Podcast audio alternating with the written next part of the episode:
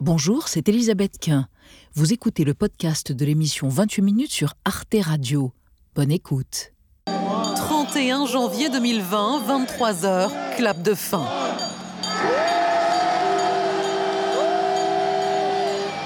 Cette nuit-là, le Royaume-Uni est officiellement sorti de l'Union européenne.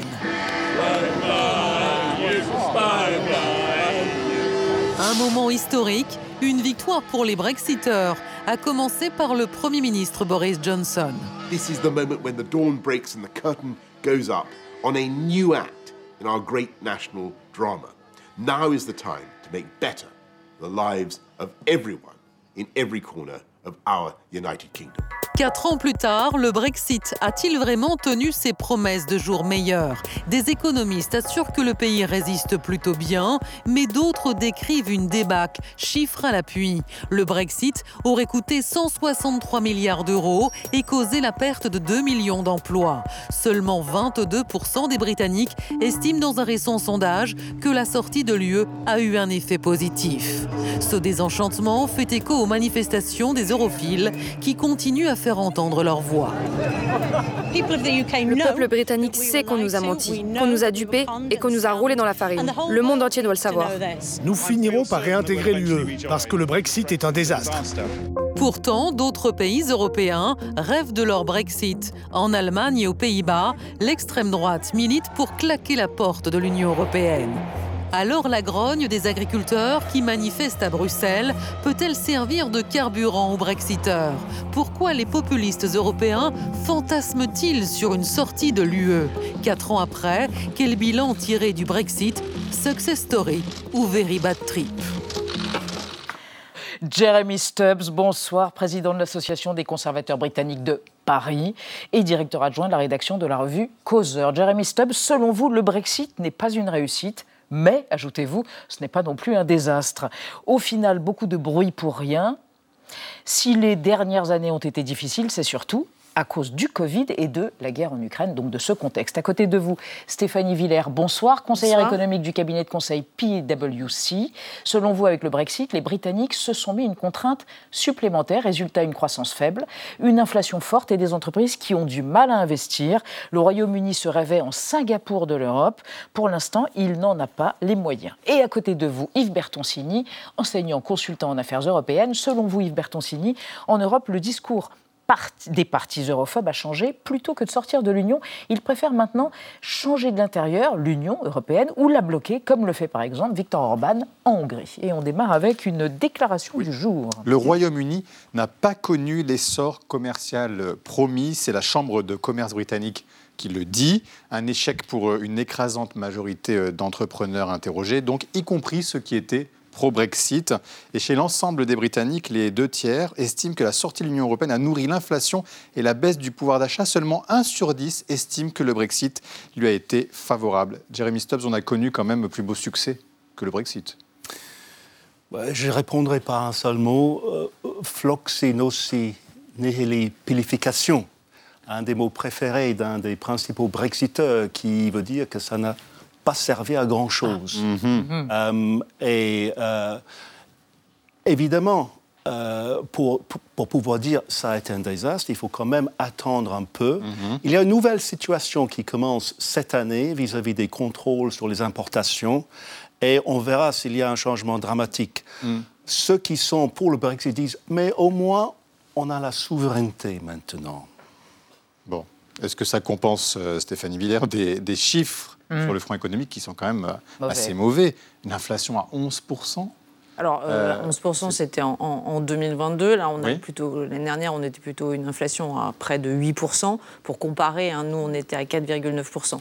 Une oui, croissance c'est- à tonne c'est- aussi. Voilà, c'est à peu près euh, la, la double peine. C'est-à-dire que les Britanniques, comme nous, euh, ont fait face à une crise euh, sanitaire, une crise énergétique. Mais euh, le Brexit, bah, ça rajoute des coûts supplémentaires. hein, parce Mmh. que même s'il n'y a pas de droits de douane euh, avec euh, l'Union européenne, n'empêche que toutes les formalités administratives, bah, ça a un coût. Et donc, ça a fait que euh, bah, euh, la facture a augmenté. D'autant que euh, ils dépendent de l'énergie comme nous, mais aussi ils dépendent de l'alimentation. 40% hein. de leur alimentation provient euh, de, de, leurs importations et on a vu que les prix alimentaires avaient flambé. Donc c'est, il n'y a pas de bonnes nouvelles suite, en tout cas huit mhm. ans après, suite au, Brexit. Et les, on voit bien que de toute manière, les Britanniques payent un, lourd tribut à hein, cette décision mhm. politique. Yves Bertoncini, ils le voient dans leur quotidien, ils l'ont vu dans leur quotidien, les Britanniques, avec par exemple des pénuries dans les supermarchés. Ouais, le Brexit, ce sont les Britanniques qui en parlent le mieux. Mhm. Effectivement, on en voit les résultats. Euh, je pense que vous l'avez dit, c'est une décision politique, psychologique. Moi, j'apparente ça à un divorce. C'est-à-dire qu'il y avait un malaise dans la relation, ils ont décidé de partir, ils nous ont quittés. Ce n'est pas d'ailleurs une prison, on les a laissés partir, à regret, hein, parfois. Euh, mais dire qu'un divorce, ça ne coûte pas, c'était des boniments. Voilà, c'est tout. Et donc, euh, un divorce est coûteux. À court terme, ça l'a été. Euh, il y a eu en plus, ça vient d'être appelé, d'autres chocs, le choc pandémique, le choc de l'invasion russe de l'Ukraine. On peut toujours rêver, ils peuvent toujours rêver mmh. qu'en refaisant leur vie plus tard, dans 5 ans, dans 10 ans, comme dit Jeremy Stubbs, ça ira mieux, mais il est un divorce, divorcer de l'Union européenne, ça coûte parce que malgré tout, l'Union européenne, c'était le principal partenaire commercial euh, du Royaume-Uni compte tenu de la proximité euh, géographique euh, en particulier. Alors vous avez parlé de boniment, il y a eu des mensonges autour du Brexit lors de la campagne notamment pour le Brexit du côté des Brexiteurs. Regardez, c'est le cas, enfin c'est le sujet de notre archive. Regardez. Le camp des pro-Europe est toujours sous le choc. C'est comme un deuil. Je crois que les gens ne savent pas pourquoi ils ont voté et que ce référendum a été bâti sur des mensonges. Et des mensonges, il y en a eu. Même l'un des chefs de file des pro-Brexit le reconnaît désormais. Pendant la campagne, son camp avait martelé jusque sur leur bus que les 350 millions de livres versés chaque semaine à l'Europe iraient au système de santé britannique. Une promesse intenable, selon le leader nationaliste Nigel Farage. Les 350 millions de livres que nous envoyons chaque semaine à l'Union européenne seront-ils vraiment utilisés pour améliorer nos services sociaux? Non, je ne peux pas le garantir et je ne ferai plus ce genre de déclaration. C'est une des erreurs de notre campagne. Oui, une archive qui, trois jours après, seulement après le vote euh, des Britanniques en 2016. Je suis Eric Zemmour cette semaine. D'ailleurs, c'est pas bien de mentir, euh, Jeremy Stubbs, tout de même, il a, il a menti. Il l'a reconnu. Bon. Euh, oh, soyons clairs, la promesse, c'était de l'autre campagne, faite par l'autre campagne, pas par celle de Nigel Farage ce qui ne le euh, crédibilise pas nécessairement, mais ce détail, ce détail est important. On peut se demander pourquoi ce mensonge que tout le monde a déclaré un mensonge à l'époque n'a pas mieux marché en faveur de Remain, de la campagne pour rester. Le problème, c'est que cette campagne, elle aussi, elle s'est décrédibilisée en sortant des, prévisions euh, jusqu'en 2030 complètement euh, incroyable sur la, catastrophe. Donc le problème, c'est que tout le monde s'est généralement décrédibilisé au cours de cette affaire. Et si, seulement un groupe avait menti, on aurait pu dire, ah voilà ceux qui ont tort et ceux qui ont raison. Mm. Malheureusement, c'est tout le monde. Stéphanie Villers, alors euh, euh, Jeremy Stubbs le disait, il va y avoir des contrôles sanitaires hein, sur les importations qui entrent en vigueur aujourd'hui après avoir été maintes fois reportés. Est-ce que ça peut aggraver la situation réellement? Oui, alors tout contrôle. Hein. Sur, alors sur les fruits, sur les légumes, sur euh, voilà toutes ces denrées-là, sur les fleurs même. Eh ben, ça fait que l'approvisionnement va être plus long déjà. Mm. Hein. On va... Vous nous rappelez combien les Britanniques importent? 27% des produits alimentaires sont importés au, oui, de nous à eux. Sur l'Union européenne, mais à la totalité, c'est 40%. Mhm. Hein. ils, sont, ils, sont ils sont dépendants, en fait, de, de, de, leurs importations pour, pour avoir euh, l'alimentation nécessaire pour, pour leur population. Et euh, effectivement, ils se tournaient vers ce qu'il y avait de plus, euh, de plus proche, vers l'Union européenne, hein, pour, pour se fournir. Aujourd'hui, en fait, ils se limitent cette, cette fluidité qu'ils avaient connue pendant des années, hein, parce que l'Union européenne, elle, elle n'est pas pénalisée par ces nouvelles normes, parce que le Royaume-Uni, finalement, représente pas grand-chose hein, pour euh, l'Union mhm. européenne hein, en termes d'importation de, et d'exportation. Inversement, ce n'est pas le cas. Donc, en fait, toutes ces, démarches, toutes ces formalités euh, supplémentaires, alors que le Royaume-Uni, rappelez-vous, en fait, voulait euh, reprendre le contrôle parce qu'il y avait trop de, réglementation au sein de l'Union européenne. Donc il y aura deux fois plus de contrôle sanitaire et de réglementation. voilà. Et donc là-dessus, en fait, quelque part, il s'est tiré une balle dans le pied et ça va va, bah, ça va, bah, ça va pas améliorer. la première chose, c'est mmh. l'inflation hein, alimentaire et qui pénalise hein, véritablement les, le pouvoir d'achat des ménages britanniques. Yves Bertoncini, en même temps, on va se faire un peu l'avocat du diable, mais la livre ne s'est pas effondrée. Le chômage est à 4,2%. Euh, de ce côté-ci de la Manche, on pourrait les envier, on peut les envier. La City de Londres, la place financière, a résisté alors qu'on a annoncé un effondrement. Donc voilà, il n'y a pas eu d'effondrement. Manchester City a gagné la Champions League. Voilà. dire, grâce à beaucoup, beaucoup de joueurs européens d'ailleurs euh, qui ont pu circuler librement jusqu'à Manchester. Non, bien sûr, c'est pas c'est pas Waterloo. Hein, vous disiez morne bilan. Bon, enfin, c'est pas c'est pas Trafalgar non plus. C'est euh, un affaiblissement, voilà, un affaiblissement du Royaume-Uni relatif un mauvais choix que les Britanniques regrettent, même s'ils ne changeront peut-être pas d'avis de, sitôt. Est-ce que c'est conjoncturel ou pas? Parce qu'en même temps, un divorce, ça peut ah. prendre du temps, vous le dites vous-même. Ça fait que 4 ans, il faut laisser un peu de temps. Oui, mais sur, sur un malentendu, ça peut marcher euh, dans 5 ou 10 ans. Mmh. Ça reste une diminution capitis. Le Royaume-Uni était dans un très grand marché, le plus grand marché solvable du monde, qui est le marché européen. Ils avaient d'ailleurs beaucoup contribué au moment de Margaret Thatcher a appuyé Jacques Delors pour réaliser ce grand marché. Ils en bénéficiaient à plein. On a déjà rappelé le rôle de la City. Alors la City ne s'est pas effondrée, joue toujours un rôle, mais ça commence à s'éroder un tout petit peu en direction du, continent. C'est un poison lent, le Brexit, et on en a, on en a masqué les effets d'une certaine mm. manière avec la crise pandémique et l'invasion russe, parce que s'il n'y avait pas eu ces crises, on aurait pu voir, j'allais dire, de manière chimiquement pure ce que c'était que de sortir de l'Union européenne, y compris quand on n'est ni dans l'euro, ni dans Schengen. C'est-à-dire que c'était déjà les, moins engagés. Et ça reste coûteux de sortir. Maintenant, c'est possible, la preuve. Et les accords de libre-échange, vous les évoquez pas? C'est un plus, malgré tout Oui, mais... Euh, Pour euh, contredire euh, votre camarade Bertoncini Oui, mais tous les efforts ah. ont été faits pour compenser l'accord de libre-échange qu'on avait avec l'Europe. Oui. Et, et, donc, on court pour rester là où on était avant.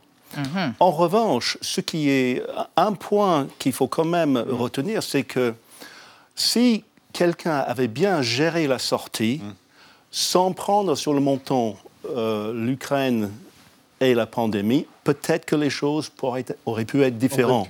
Tout à fait. Mais bon, c'est le contrefactuel. Est-ce que euh, le Royaume-Uni peut encore devenir le Singapour de l'Europe, comme elle entendait l'être? Bah, C'était le grand rêve, avec, c'est-à-dire une, fiscalité avantageuse, attirer les capitaux, voilà, faciliter l'installation d'entreprises. Alors à très court terme, pour avoir une fiscalité euh, euh, avantageuse, il faut ne pas avoir besoin de recettes.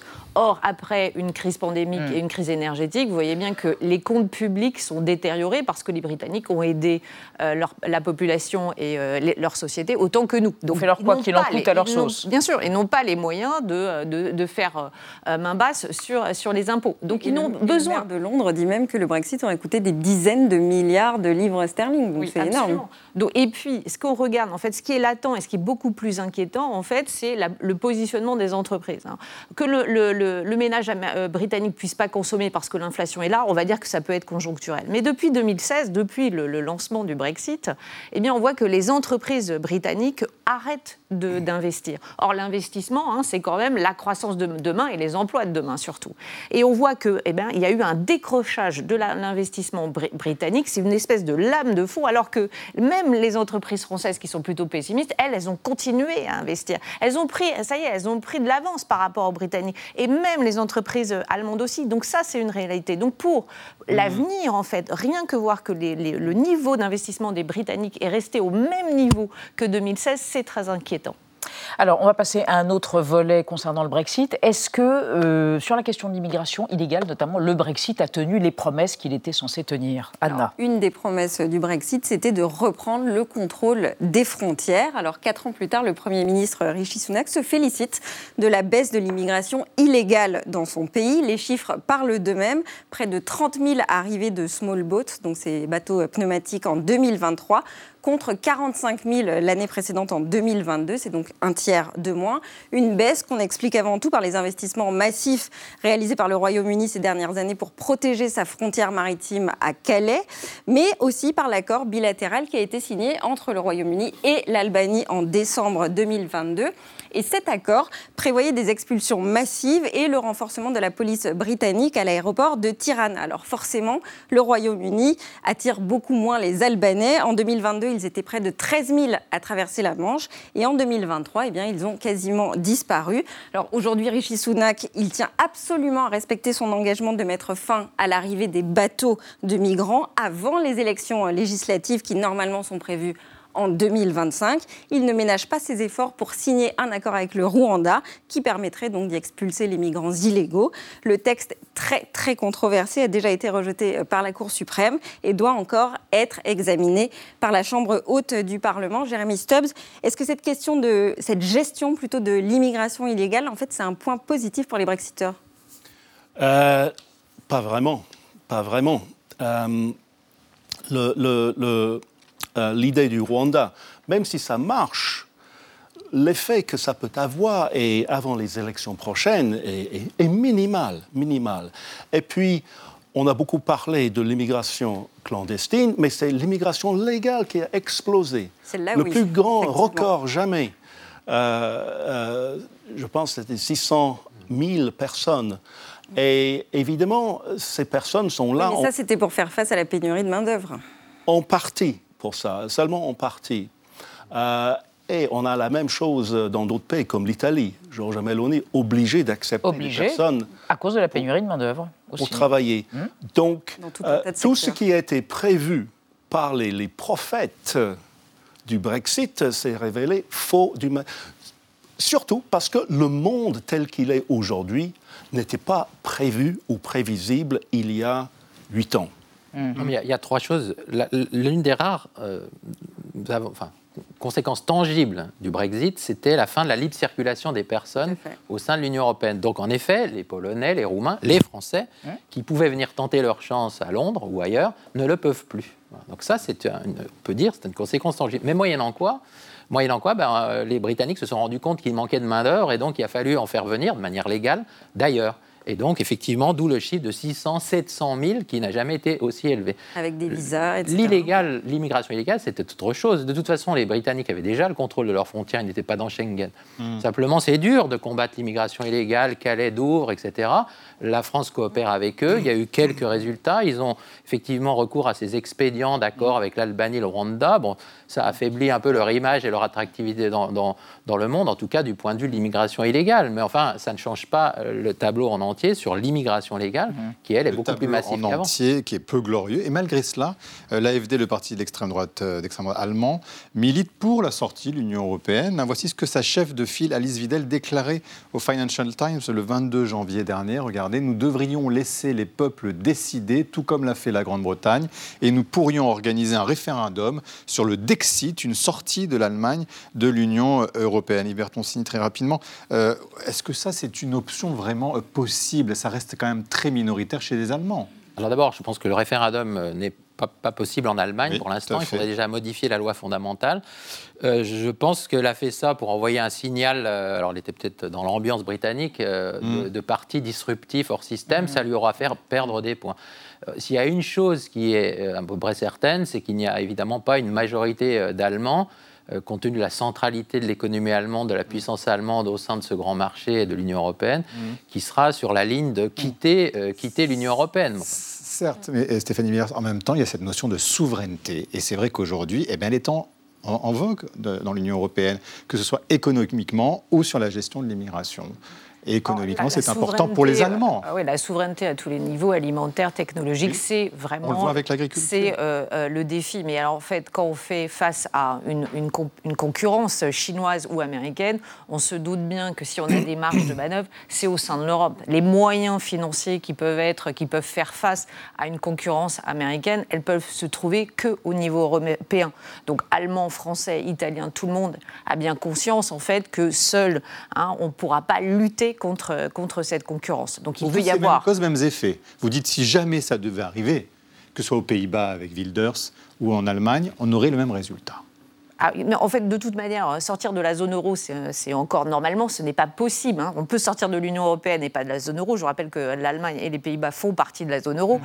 Euh, et euh, les grands gagnants de la zone euro, euh, globalement, ce sont quand même les Allemands hein, qui ont pu, il suffit de regarder leur balance commerciale, même si elle se détériore, les Allemands ont véritablement profité de cette puissance, mmh. hein, de, cette monnaie qui leur a permis d'être hyper attractifs sur l'ensemble du, du reste du monde. Jeremy Stubbs, quand vous entendez les propos d'Alice Weidel ou ceux de Gerd Wilders aux Pays-Bas, vous vous dites qu'ils n'ont pas anticipé euh, tout ce qu'induirait euh, une sortie précipitée ou non, ça c'est juste du de l'Union européenne. C'est du, théâtre. C'est du théâtre pour impressionner. Elle a, elle a parlé d'un référendum, pas d'une sortie. Hmm. Juste le référendum. Faire, faire, un référendum, ça suffira pour gagner quelques votes.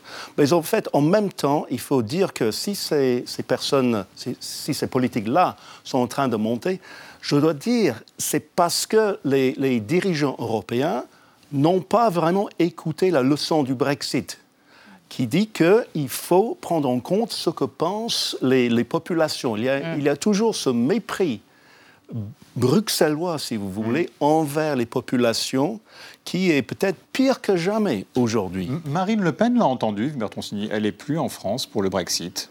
Pour le Frexit, pardon. Si on fait le choix de la croire, effectivement, elle n'est plus europhobe, elle ne veut plus partir. Elle dit qu'elle est, eurosceptique, on va rester, puis on va essayer de transformer de l'intérieur euh, l'Union européenne. Ce qui est d'ailleurs l'un des héritages euh, empoisonnés euh, du Brexit. Parce que ben, les partis qui sont europhobes, en réalité, n'osent plus le dire n'ose plus avancer à visage ouvert et donc préfère, puisqu'il voit bien que le Brexit est une contre-publicité, on vient d'en faire le constat, et donc, il, hormis quelques messages comme celui d'Alice Weidel, ou même d'ailleurs Gerd Wilders, qu'il avait dit aux Pays-Bas, tout en disant dès le lendemain de son bon score, vous m'avez mal lu, je ne veux pas faire sortir les Pays-Bas de l'Union européenne, alors il préfère dire qu'ils sont eurosceptiques, bon voilà.